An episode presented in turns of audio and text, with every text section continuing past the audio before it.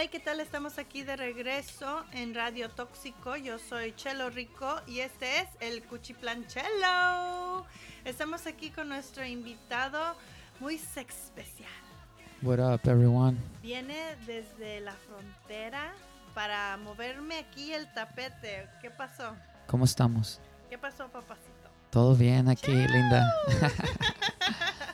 Tell me about your partner in crime, Dave. Uh, shout out to. De Parley, the Dave shaman. Yes, the beat master, the beat monster. Mhm. Yes, he's my spirit brother, and he's a very special person on on so many levels. He he really is an ancient soul and someone that I resonate with, and we immediately bonded the first day that we met, and we created our first album, SD Killwave, in two days of just knowing each other.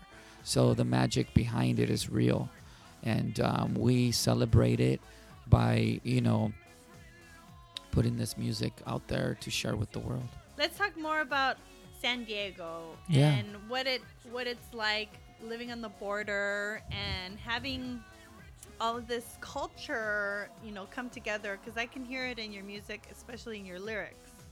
Yeah, I mean, I mean, it's definitely I'm a product of my environment for sure, but I've also like, um, you know, I don't like to put myself in a box. So I've so I've looked to further, you know, places outside of outside of my reality. So outside of San Diego, but yes, I mean, uh, growing up in San Diego, I mean, I can't complain. I mean, it's summer all year round. You know, there's um, beautiful culture. There's beautiful everything. Women, um, you know, So it's a city that like for me, you know,